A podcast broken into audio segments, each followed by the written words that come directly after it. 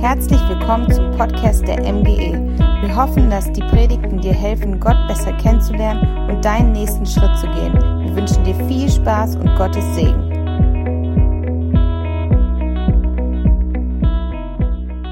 Ja, guten Morgen, liebe Geschwister.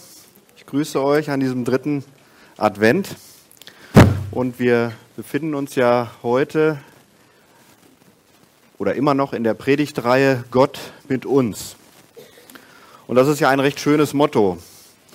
Denn wer will das nicht, dass Gott mit ihm sei? Ne, denke ich mal.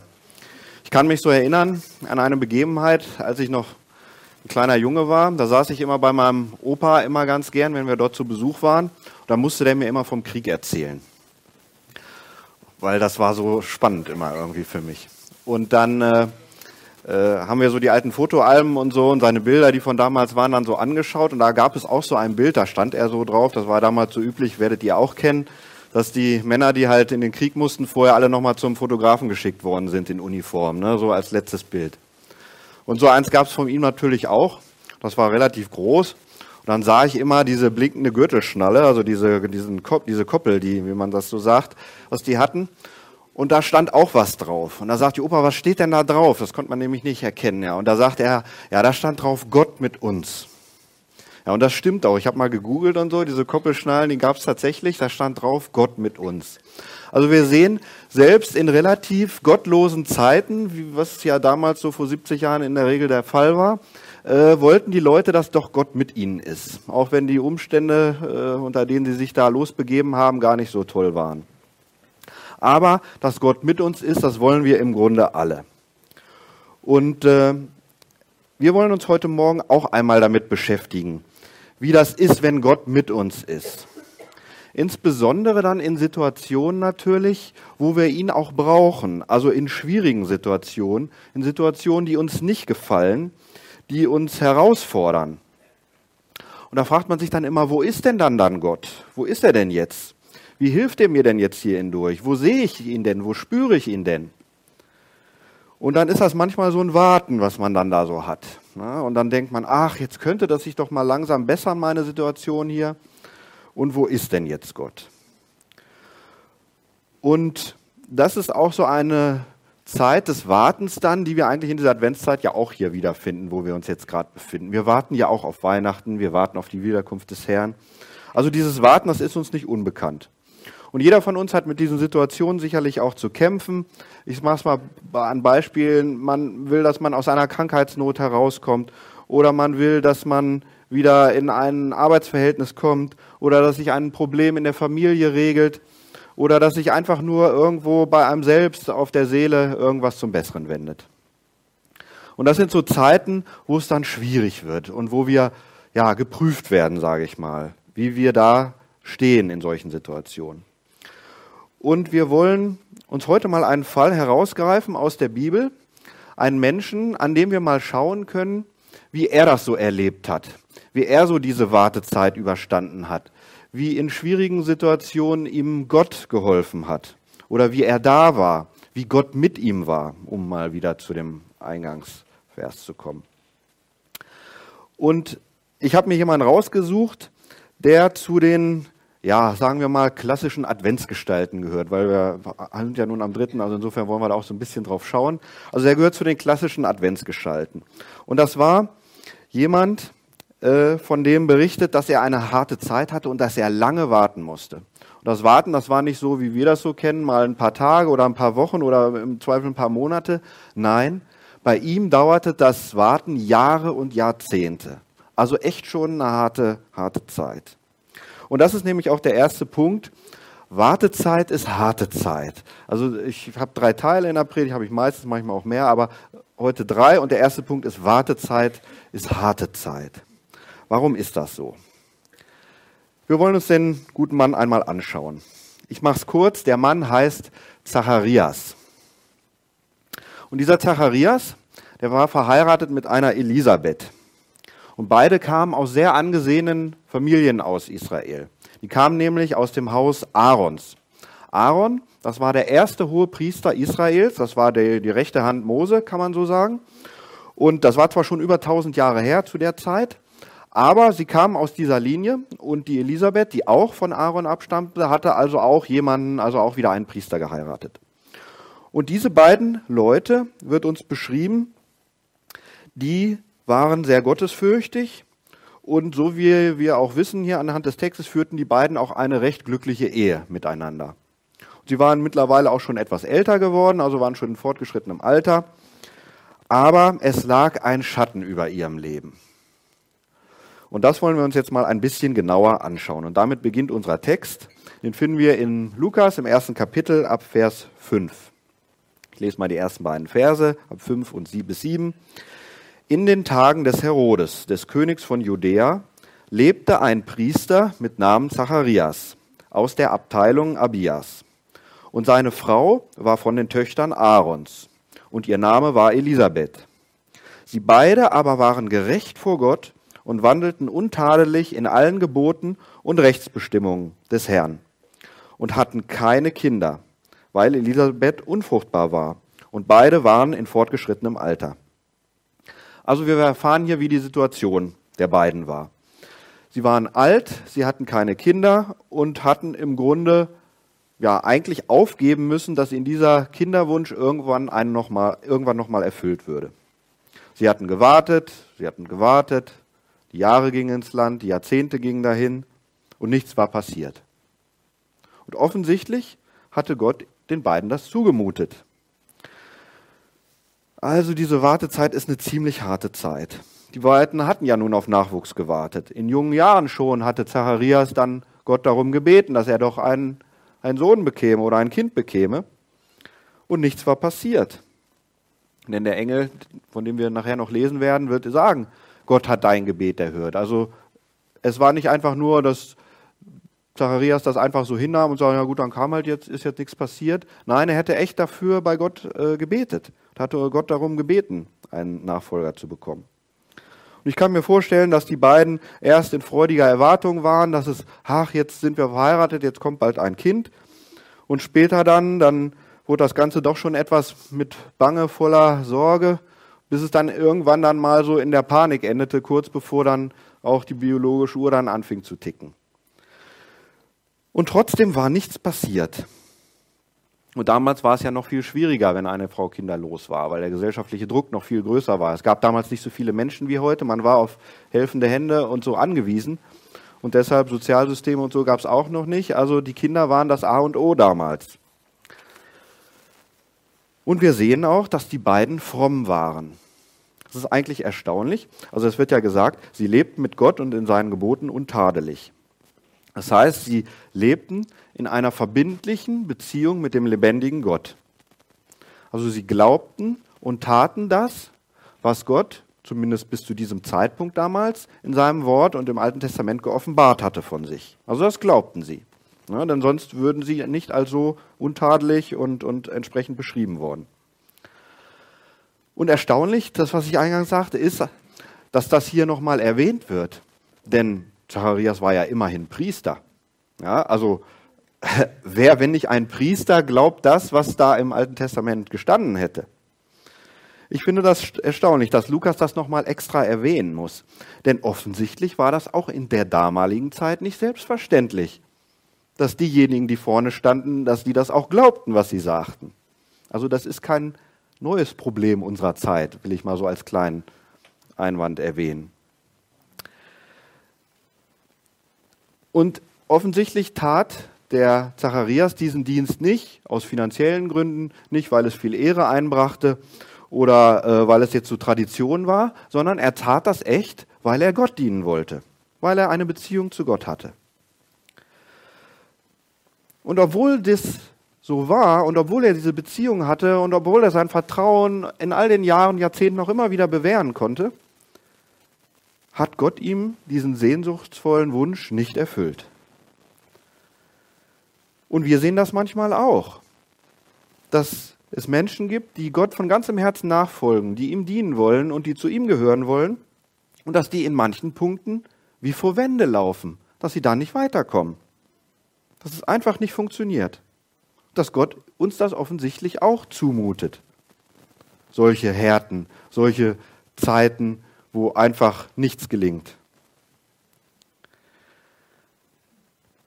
Und wenn wir Christen sind und wenn wir es ernst meinen mit der Nachfolge Jesu, dann dürfen wir uns auch nicht wundern, dass uns Gott solche Situationen und Zeiten auch immer wieder zumutet.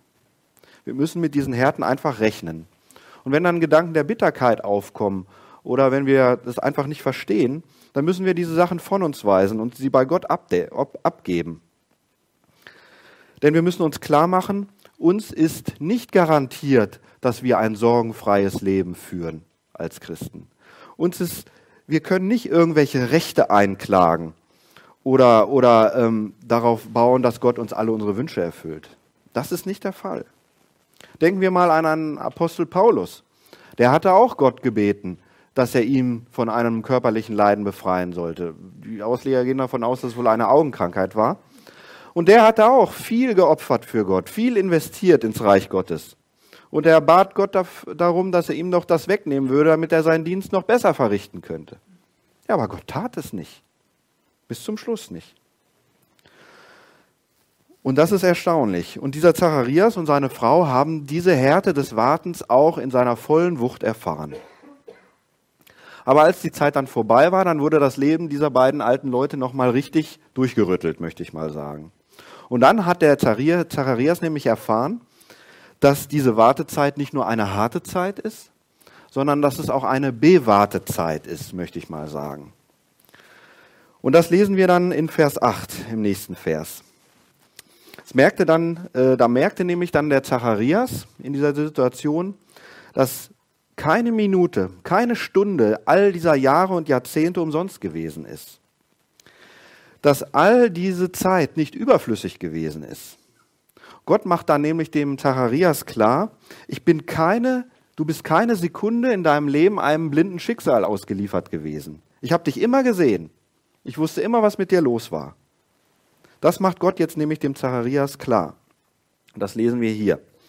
Und es begab sich, als er den Priesterdienst vor Gott verrichtete, zur Zeit, als seine Abteilung an die Reihe kam, da traf ihn nach dem Brauch des Priestertums das Los dass er in den Tempel des Herrn gehen und räuchern sollte. Und die ganze Menge des Volkes betete draußen zur Stunde des Räucherns. So, jetzt mache ich mal einen kleinen Exkurs hier rein, weil das müssen wir mal wissen. Ähm, man muss sich das so vorstellen bei dem Zacharias. Der Zacharias, das war ein Priester, ich sage mal im Nebenberuf. So wie ich heute auch ein äh, Prediger im Nebenberuf bin hier vorne. Es gab damals in Israel ungefähr 20.000 Priester im Volk, die alle aus dem Stamm Levi stammten und äh, halt von Aaron abstammten. Und diese 20.000 nebenberuflichen Priester, äh, die waren nicht alle natürlich zur gleichen Zeit im Tempel eingesetzt, weil wäre natürlich viel zu viel gewesen. Also das teilte sich damals auf. Es gab 24 Priestergruppen. Hier war es die Abteilung Abias, wie wir gelesen haben. Und diese 24 Gruppen hatten so im Schnitt alle so 800 bis 1000 Mitglieder oder Priester, die so eine Gruppe ausmachte. Und zu den großen Festen im Jahr der Juden, also zu Passa und so, da haben die dann alle einmal Dienst gehabt im, im Tempel, mussten alle mal ran. Und sonst über das Jahr verteilt war jede Gruppe für zwei Wochen dran. Das heißt, wenn diese Gruppe dran war, dann kamen diese Priester aus ihren Dörfern und von ihren Berufen und hatten zwei Wochen lang Dienst im Tempel. Und wenn das dann erledigt war, dann zogen sie wieder nach Hause und machten mit ihren bürgerlichen Berufen weiter. Das hatte halt der Vorteil, dass sie wirtschaftlich unabhängig waren, weil sie hatten ja ihren Job. Und zwei Wochen Urlaub, ja, die haben sie sich dann halt genommen für Gott und für den Dienst. War ja auch hoch angesehen. Also so kann man sich das vorstellen. Und jetzt war es so, dass ihn das lostraf. Womit hat das zu tun? Es gab einen Dienst, das war das Räuchern im Tempel. Und das war ähm, der Wohlgeruch, der zu Gott nach oben in den Himmel aufsteigen sollte. Und der war sehr angesehen, dieser Dienst. Und das wollte jeder ganz gerne einmal machen. Nun war es aber so, dass in den zwei Wochen, wenn da tausend Leute das machen wollen und aber nur zwei Wochen Zeit, morgens und abends wird geräuchert, nur zur Verfügung stehen, ja, dann ist das halt blöd, wenn nur 14 Leute dran dürfen von den tausend, sodass halt gelost werden musste. Und die Bestimmung, so kann man das auch heute noch im Talmud nachlesen, war so, dass jeder Priester nur einmal im Leben räuchern durfte. Das heißt, wenn er mal dran kam, dann war es das, dann war es aus. Dann würde es das nie wieder tun. Klar, weil die anderen wollten ja auch mal. Ne? Und trotzdem haben es viele nicht geschafft, also dass auf sie das losfiel oder dass sie mal diese Ehre hatten. Und dieser Zacharias, wie wir hier lesen, der war im Grunde schon alt geworden über diese, über diese Regelung. Und jedes Jahr hatte er seinen Dienst gehabt, die zwei Wochen, das hatte nie geklappt. Jedes Mal kam er nach Hause, ach Elisabeth, bin schon wieder nicht dran gekommen. Das Los haben schon wieder andere gekriegt. Und jetzt auf einmal muss das für ihn wie so ein Sechser im Lotto gewesen sein. Also jetzt hatte es geklappt. Er durfte diesen Dienst verrichten. Er durfte in den Tempel gehen und räuchern für das Volk. Und jetzt muss man sich das vorstellen. Er ging dann rein, hat dann das Rauchopfer entzündet und das Volk stand draußen und betete und wartete, dass der Priester dann danach rauskam und den Segen sprach über das Volk. Und das war natürlich schon eine gewaltige Veranstaltung, nicht so wie hier, wo jetzt hier vielleicht so 60, 70 Leute sitzen, sondern da war, kann man noch ein paar Nullen hinten dran hängen. Also der Tempelvorplatz war voll und er durfte das jetzt verrichten. Also das war schon toll. Und ganz sicher war er auf dieses Räuchern und das ganze Ritual sehr vorbereitet, weil er hatte das ja schon oft genug gesehen. Aber auf das, was ihm jetzt im Tempel passierte, Darauf war er garantiert nicht vorbereitet. Und das wollen wir jetzt mal lesen, Vers 11. Da erschien ihm ein Engel des Herrn, der stand zur Rechten des Räucheraltars, und Zacharias erschrak, als er ihn sah, und Furcht überfiel ihn. Ja, nicht verwunderlich. Also wenn so ein Engel neben mir steht, ich glaube, äh, hätte ich auch ein bisschen Furcht. Aber er hatte gar nicht viel Zeit, sich jetzt zu fürchten, denn der Engel fängt gleich an, ihm was zu erzählen und trifft damit bei Zacharias mitten ins Schwarze. Der Engel sprach zu ihm, Fürchte dich nicht, Zacharias, denn dein Gebet ist erhört worden, und deine Frau Elisabeth wird dir einen Sohn gebären, und du sollst ihm den Namen Johannes geben. Und ich könnte mir vorstellen, das, was ich eingangs sagte, dass in diesem Moment dem Zacharias jetzt klar geworden ist, dass Wartezeit Bewartezeit ist. Denn ihm war ja klar, dieser Engel, der ist jetzt hier keine Einbildung, der ist real. Ich bin jetzt hier nicht irgendwie weggetreten oder so, sondern der ist tatsächlich hier. Und der kennt meine Situation ganz genau. Der weiß Bescheid über mein Leben, über das meiner Frau, über unseren Kinderwunsch, über all die Jahre. Und in diesem Moment löste sich für den Zacharias quasi das Rätsel auf, das so viele Jahre über seinem Leben und dem seiner Frau gestanden hatte. Das heißt, ihm wurde klar, Gott hat mich immer gehört. Er hat mich immer gesehen. Keines meiner Gebete ist verloren gegangen. Er wusste immer, was los war.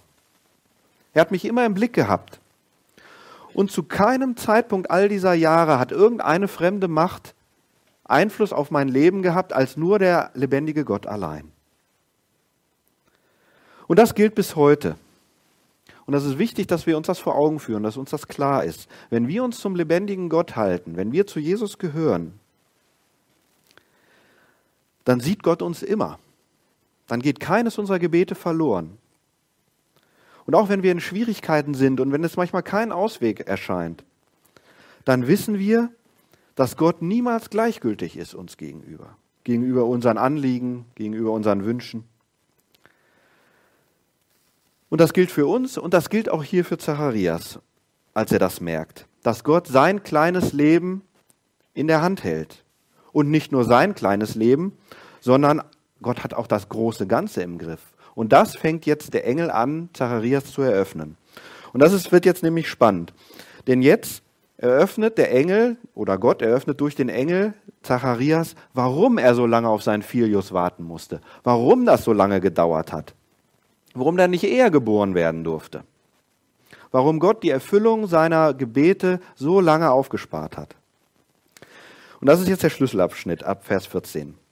Da sagt nämlich der Engel zu ihm, und er, also der Sohn, der geboren wird, wird dir Freude und Frohlocken bereiten. Und viele werden sich über seine Geburt freuen. Aha, also die Geburt ist nicht nur Privatangelegenheit des Hauses Zacharias, sondern viele werden sich darüber freuen. Also es wird weitere Kreise ziehen, weit über dein persönliches Maß und Anliegen hinaus. Und dann fährt er weiter fort, denn er wird groß sein vor dem Herrn.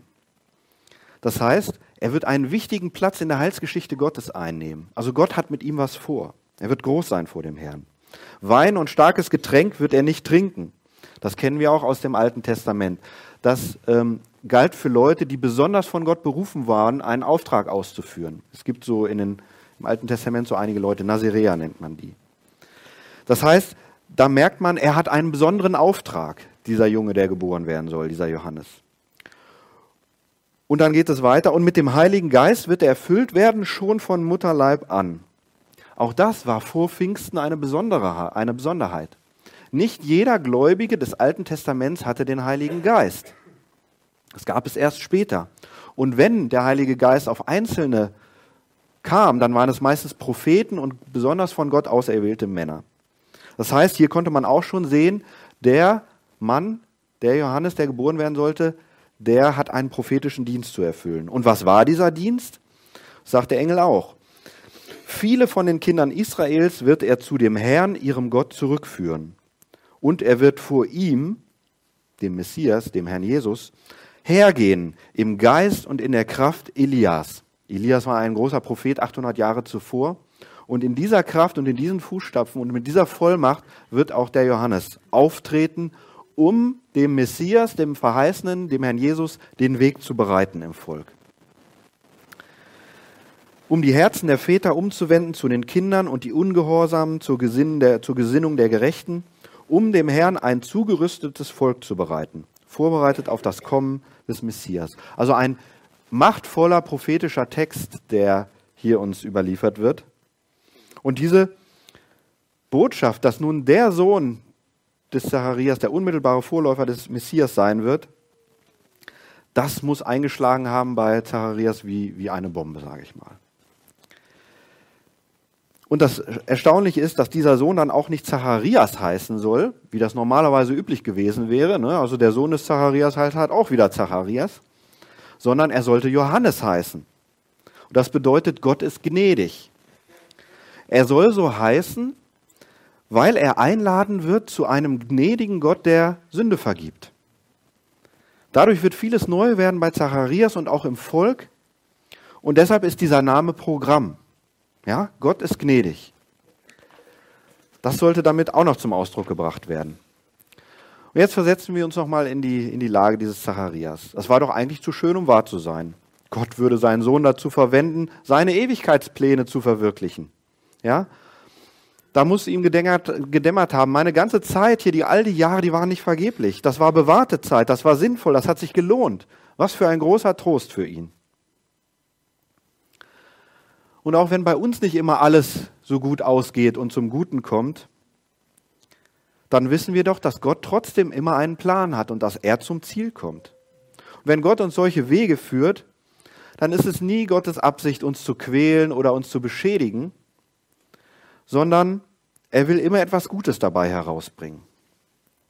Er enthüllt uns Pläne, seine Pläne mit uns auch immer erst im Nachhinein. Wir können nicht um die Ecke blicken. Das geht nicht. Und natürlich hätte Gott diesen Engel auch 30 oder 40 Jahre eher schicken können. Das wäre für den Zacharias und seine Frau sicherlich schöner gewesen, klar. Hat er aber nicht. Und deshalb ist diese bewahrte Zeit, und damit komme ich zum zweiten Punkt, auch immer Bewährungszeit. Und Zacharias hat das erlebt, so wie bei uns auch. Aber diese Bewährungszeit, die hat der Zacharias gut überstanden, möchte ich einmal sagen. Denn wir lesen, dass er untadelig war in allen Geboten und Bestimmungen und Gesetzen. Er hat also nicht mit dem Beten aufgehört, als es nach Jahren immer noch nicht geklappt hat. Er hat nicht nachgelassen, er hat nicht seinen Priesterdienst aufgegeben. Wir haben ja festgestellt, er war nicht davon abhängig wirtschaftlich. Er hätte auch seinen normalen Beruf weitermachen können. Er hat den Dienst trotzdem gemacht. Es war sicherlich auch anstrengend, gerade wenn er schon älter war und so. Ja. Er, hat trotzdem, er war trotzdem treu am Herrn geblieben. Also diese Bewährungszeit hat er eigentlich ganz gut überstanden. Ja. Und jetzt, auf einmal wurde es ihm eröffnet, dass sich alles aufgelöst hatte. Jetzt macht auf einmal alles einen Sinn für ihn. Und jetzt könnte man meinen, hier ist der Bericht zu Ende, die Predigt ist zu Ende, Ende gut, alles gut. Tja, ist sie aber nicht. Denn jetzt geht es eigentlich erst richtig los. Nachdem Gott nun dem Zacharias das alles eröffnet hatte, wofür das jetzt notwendig war, schickt er ihn noch einmal in eine kleine Wartezeit, die nur neun Monate dauert. Also sie ist zeitlich begrenzt, und da sollte man ja nun meinen, Das wird er ja nun mit links abhaken, ne? nachdem er nun so viele Jahrzehnte gewartet hat und jetzt weiß auch noch, wofür, wofür das Ganze ist, dass er jetzt unmittelbar am Heilsplan Gottes mitwirken kann. Dann müsste es ihm doch eigentlich ein leichtes sein, diese paar Monate jetzt da locker abzuwarten oder abzusitzen. Ne? Bis das Baby kommt, hat man eh noch viel zu tun, dann alles und so, alles vorzubereiten. Ne? Ihr wisst das, Heike. Ähm, also die Zeit würde er schon füllen können. Aber der Zacharias reagiert hier sehr menschlich, nämlich mit Unglauben. Aua. Schauen wir mal in den Vers 18 hinein. Und Zacharias sprach zu dem Engel, wie soll das möglich sein? Denn ich bin ein alter Mann und meine Frau in fortgeschrittenem Alter. Und der Engel antwortete und sprach zu ihm, ich bin Gabriel, der vor Gott steht und bin gesandt, zu dir zu reden und dir diese Botschaft zu bringen. Und siehe, du wirst stumm sein und nicht reden können bis zu dem Tag, an dem dies alles geschehen wird, weil du meinen Worten nicht geglaubt hast, die erfüllt werden sollen zu ihrer Zeit. Zacharias wird jetzt also stumm sein und quasi davor geschützt, noch weiter dummes Zeug zu reden. Ja? Aber das war eigentlich nicht so dumm, was er sagte. Das war ja nur ein Einwand und ein Zeugnis seines Unglaubens, das er hier zum Ausdruck gab.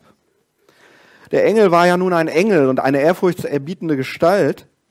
Und das, was er sagte, das muss ihn ja auch getroffen haben. Er muss ja gemerkt haben, das ist ja wahr, was der sagt. Der kennt ja mich, der kennt ja meine Situation ganz genau. Der weiß ja Bescheid, das passt ja alles. Und trotzdem macht sich Unglauben bei ihm breit. Wie kann das sein? Ich glaube, dass er einfach zu intellektuell an diese Situation herangeht. Er geht da einfach von der biologischen Seite ran und sagt, ich bin alt, meine Frau ist alt, war schon in den Wechseljahren, wir können keine Kinder mehr bekommen. Es geht nicht mehr. Und da fragt man sich, es wird ja immer so gesagt, ja, früher zur Zeit Jesu, da waren die Leute immer so leichtgläubig. Ja, die haben immer alles gleich geglaubt. Deshalb ging das ja mit dem Evangelium, hat sich dann da so verbreitet, weil die haben ja alles gleich geglaubt. Nee, haben sie eben nicht. Er ja hier auch nicht. Als Maria erfuhr von dem Engel, dass sie schwanger werden würde, da fragt sie auch, ja, wie soll das geschehen? Und als Josef erfuhr, dass seine Verlobte schwanger war, dann denkt er natürlich als erstes daran, dass sie ihn betrogen hat. Also die war nicht leichtgläubiger als wir hier auch. Die wussten auch Bescheid. Die wussten zwar nicht, wie die Hormone und wie das alles da zusammenspielt, aber eins und eins konnten die auch zusammenzählen. Das wussten die. Ja? Und deshalb sollen wir uns das von irgendwelchen Theologen auch nicht einreden lassen, dass das so der Fall ist. Die waren damals genauso helle wie wir. Kein Deut anders. Und jetzt bei Zacharias wiegt das im Grunde doppelt schwer. Warum glaubt er da nicht dran? Ich meine, er geht da intellektuell dran, sagte ich. Ja, aber was ist sein Problem? Weiß er zu viel? Ist er zu schlau? Denkt er zu viel nach, dass er da sagt, nee, das kann nicht sein? Ich glaube, gerade das Gegenteil ist der Fall. Er denkt zu wenig nach. Er war Priester. Er kannte das Alte Testament. Er wusste von der Allmacht Gottes. Er wusste von den Wundern, die Gott tut, tat und tun konnte. Ihm war das alles klar. Er hatte auch gebetet, er war gottesfürchtig. Wäre es da nicht viel logischer gewesen, an seiner Stelle, das zu glauben, was der Engel ihm sagt? Dass er sagt, wenn, der, wenn ein Engel hier kommt, vom Thron Gottes zu mir, kleinem Zacharias, und mir den Heilsplan Gottes eröffnet, und das macht alles Sinn, ist es dann nicht eine Kleinigkeit, dass ich noch Nachwuchs haben könnte? Das macht doch Gott im Vorbeigehen. Müsste ihm das nicht eher klar gewesen sein? Tja. Aber Zacharias hatte einen Fehler gemacht. Und er hatte auch noch die Unverfrorenheit, dem Engel und das Wort des Engels in Frage zu stellen. Und jetzt lesen wir weiter. Und er war da jetzt also drin und jetzt war ihm das passiert. Und das Volk draußen auf dem Vorhof, tausende Leute, warteten jetzt da drauf. Und wir lesen hier, und das Volk verwunderte sich, dass er so lange im Tempel blieb. Und als er herauskam, konnte er nicht zu ihnen sprechen. Klar, weil er stumm war. Und sie merkten, dass er im Tempel eine Erscheinung gesehen hatte. Und er winkte ihnen und blieb stumm. Also peinliche Situation, konnte seinen Dienst nicht zu Ende bringen.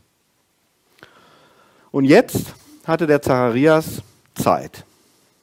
Neun Monate lang konnte er nämlich mal darüber nachdenken, ob das wohl angemessen gewesen ist, dass er als kleiner begrenzter Mensch die Worte des lebendigen Gottes in Frage gestellt hat.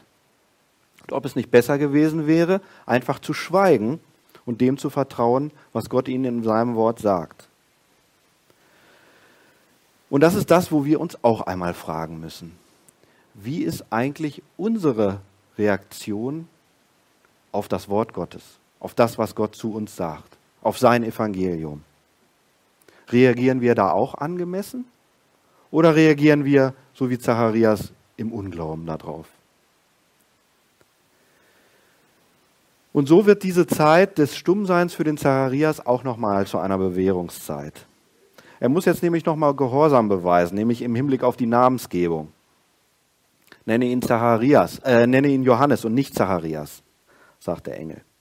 Und am Ende des Kapitels, ab Vers 59, lesen wir das dann auch nochmal, wie er das dann vollzieht.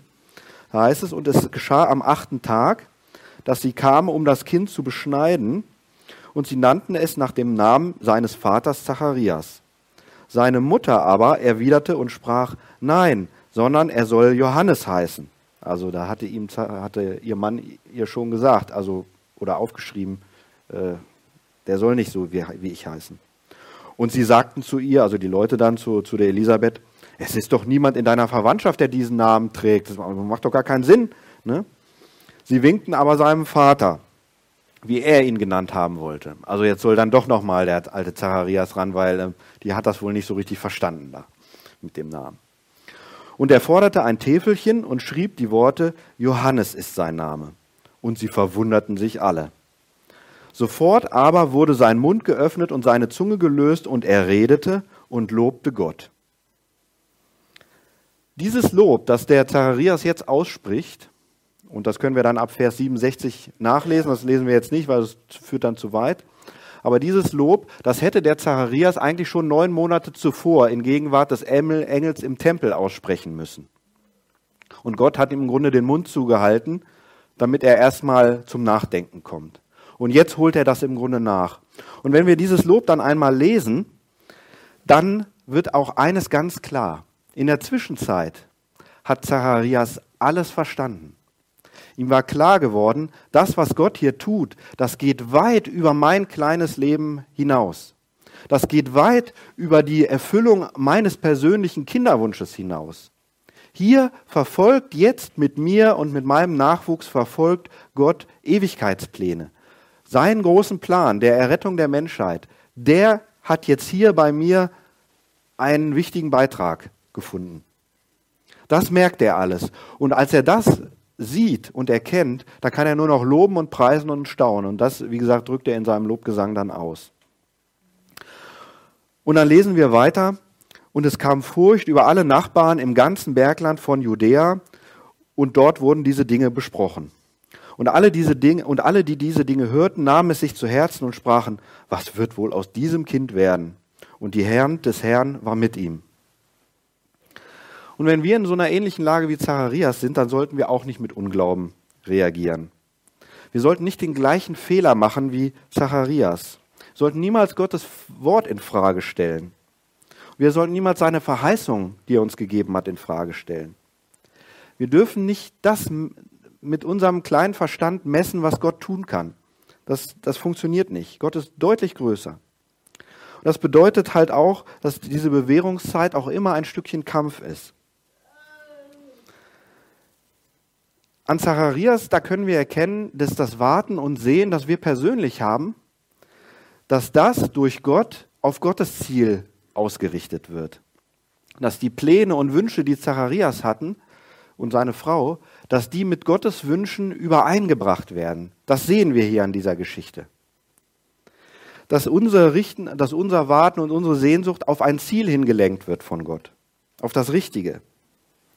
Es geht also nicht einfach nur um die persönliche Erfüllung der Wünsche, dass Gott unseren Wunschzettel hier zu Weihnachten abarbeitet. Ja, ich will dies, jenes und das brauche ich auch noch. Darum geht es nicht, sondern es geht darum, dass Gottes Plan in meinem und in unserem Leben verwirklicht wird und zum Ziel kommt. Und dazu muss Gott auch unsere persönliche Erwartung manchmal korrigieren. Das sehen wir hier so schön bei Zacharias an seinem Warten, wie das in die richtige Richtung gelenkt wird.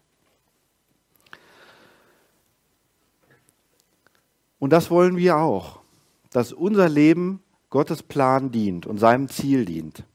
Denn es gibt nichts Größeres, als was ein Mensch erreichen kann, als dass er sich in den Heilsplan Gottes stellt. Und Gott lässt uns auch nicht schutzlos in diese Bewährungszeiten. Er gibt uns sein Wort, er gibt uns seine Gemeinde, er stellt uns andere Mitchristen zur Seite, die uns dabei helfen. Denn wir wissen, dass denen, die Gott lieben, alle Dinge zum Besten dienen werden. Auch diese harten Zeiten, auch diese schwierigen Zeiten. Und in Sprüche 10 heißt es, dass das, Gewarten, dass das Warten der Gerechten Freude sein wird. Also das Warten der Menschen, die sich zu Gott halten, wird in Freude enden. Und natürlich kommen auch manchmal Nicht-Christen ganz gut zurecht. Sie können manchmal viel Glück haben. Und das haben sie auch. sagt sogar die Bibel, dass es den Nicht-Christen manchmal sogar recht gut geht. Aber eines haben sie nicht, nämlich das Versprechen, dass es am Ende gut ausgeht. Das Versprechen, dass es am Ende auf alle unsere Fragen eine Antwort geben wird. Dass am Ende sogar der Tod die Waffen strecken muss. Diese Gewissheit und diesen Trost haben nur Menschen, die zu Gott gehören.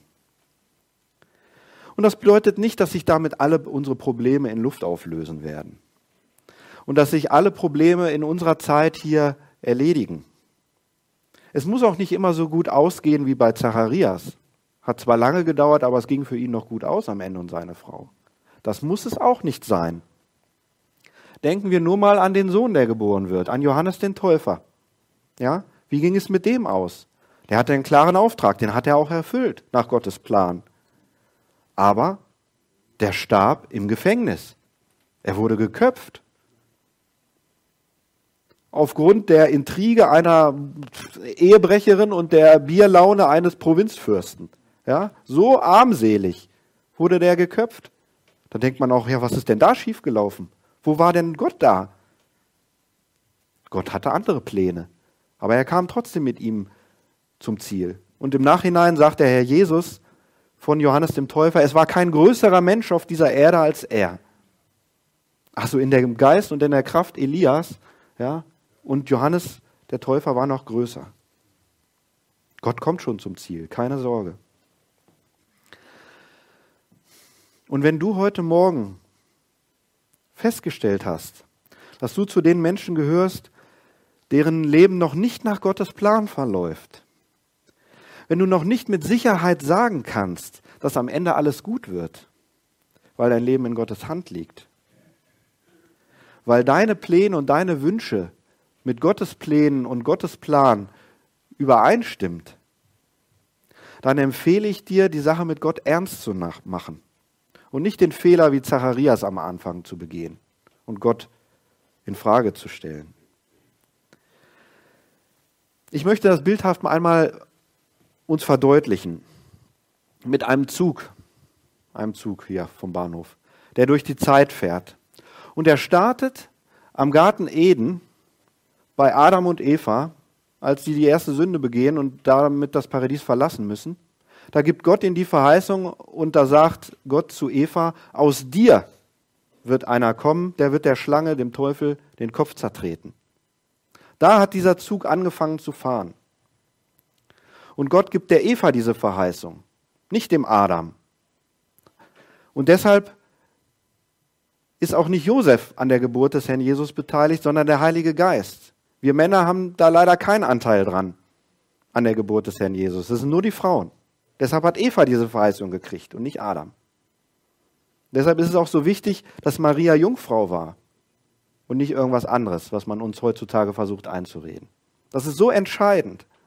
Und dieser Zug des Heils, der sich wie ein roter Faden durch die ganze Bibel schlängelt, bis zur Offenbarung, bis zur Wiederkunft unseres Herrn Jesus, dieser Zug, der hält in allen Zeiten und allen und für alle Generationen. Und heute hält er hier bei uns in Peine. Und jeder, der das erkennt, der kann in diesen Zug einsteigen und die Fahrkarte lösen und mit Sitzplatzreservierung. Und alle Generationen, alle ihre Zeiten haben und haben, gab es Menschen, die an diesem Heilsplan Gottes mitgewirkt haben, die mitgeholfen haben, Gottes Plan zu verwirklichen und die Menschheit zu erlösen und Gott wieder in Gemeinschaft mit den Menschen zu bringen. Und wenn du dort mitmachen möchtest, wenn du dabei sein möchtest, wenn du aufsteigen möchtest in diesen Zug, wenn der in deinen Lebensbahnhof einfährt, dann ist das ganz einfach. Was muss man dafür tun? Vertraue Jesus dein Leben an. Bitte ihn, dass er von nun ab der Herr in deinem Leben sein soll. Bitte ihn, dass seine Pläne und sein Wille in deinem Leben in Zukunft geschehen soll. Danke ihm dafür, dass er ein Heil am Kreuz von Golgatha geschaffen, geschaffen hat, das für ein für alle Mal und für alle Zeiten gilt, das auch für dich gilt, das du in Anspruch nehmen kannst. Und wenn man das im Glauben in Anspruch nimmt, dann löst man die Fahrkarte mit Sitzplatzreservierung in diesem Zug. Dann darf man aufsteigen und darf sich dazugehörig fühlen zur Familie Gottes und darf mitfahren durch diesen Zug und bleibt nicht als interessierter Zuschauer am Bahnhof stehen, wenn der Zug weiterfährt. Und wenn du das möchtest, dann empfehle ich dir, geh in dich und tu das, was ich gesagt habe. Danke dem Herrn dafür, dass er dieses Heil geschaffen hat. Und wenn du magst, dann kannst du nach dem Gottesdienst gerne auf mich zukommen oder auf einen der Verantwortlichen hier und ihn bitten, mit dir zu beten und diese Sache festzumachen, diese Fahrkarte zu lösen, um dabei zu sein an diesem Heilsplan Gottes. Und für alle anderen hier von uns will ich nochmal zusammenfassen. Wartezeit ist eine harte Zeit. Aber wir wissen, dass das manchmal lange dauern kann. Und eine Erfüllung unserer Wünsche ist uns nicht gewiss. Das wissen wir. Aber wir wissen, dass Wartezeit eine bewahrte Zeit ist, dass Gott uns immer sieht, dass Gott immer weiß, wo wir sind und dass keines unserer Gebete verloren geht. Das wissen wir. Und das Dritte ist, dass Wartezeit auch Bewährungszeit ist. Gott will uns zubereiten für sein Reich, für die Ewigkeit. Gott will, dass wir ihm ähnlich werden, dass wir seinem Sohn ähnlicher werden. Er möchte, dass unser Leben zu seinem Heilsplan passt, dass das deckungsgleich ist. Und wenn uns das einmal bewusst wird, dann können wir quasi mit Zacharias in diesen Lobgesang auch einstimmen, weil wir dann auch auf einmal merken, dass wir kleine Menschen von Gott als würdig empfunden werden, an seinem großen Werk teilzunehmen, dass wir dort mitarbeiten dürfen. Da können wir nur staunen und dankbar sein, dass Gott uns diese Gnade gewährt, dass er uns diese Erkenntnis darüber auch schenkt in seinem Wort. Ich denke, das ist eine gute Zeit für diese Adventszeit, um, um sich das bewusst zu machen, was das heißt. Dass Gott uns bei seinem Plan dabei haben will. Dass wir nicht zu schlecht sind, sondern dass wir wissen, er hat für uns alles gemacht. Wir müssen nur die Fahrkarte lösen, wir müssen nur darauf eingehen, müssen nur daran glauben. Ja, der Herr möge uns dabei segnen. Amen. Ich möchte zum Abschluss noch kurz beten für uns.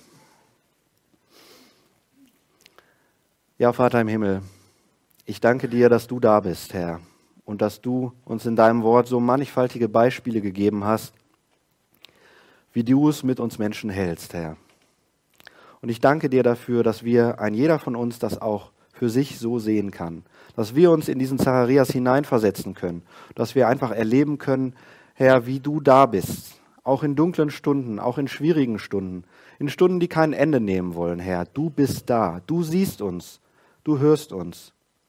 Kein anderer hat Macht über uns als nur du allein, Herr. Was für ein Trost. Wir danken dir dafür, Herr, dass wir uns dir anbefehlen dürfen. In dieser Zeit, in dieser Adventszeit bis Weihnachten, Herr, in dem in unserem Alltag, in unserer Arbeit, in allem, was wir tun. Wir danken dir, Herr Jesus, dass du da bist, Herr, und wir dich haben. Wir loben und preisen dich und danken dir. Amen. Ja, wir sind damit am Ende des Gottesdienstes. Ich habe noch eine kleine Ansage zu machen. Und zwar am 29. Dezember haben wir einen Brunch, ein kleines Frühstück.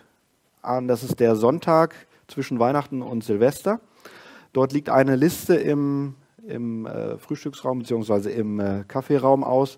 Wer dabei ist, mag sich dort gerne eintragen, damit die Verantwortlichen ein bisschen besser planen können. Das noch zur Ansage. Und dann möchte ich noch den Segen sprechen am Ende.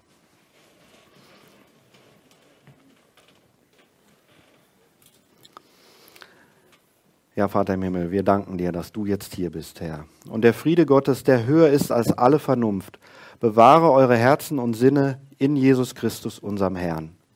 Amen.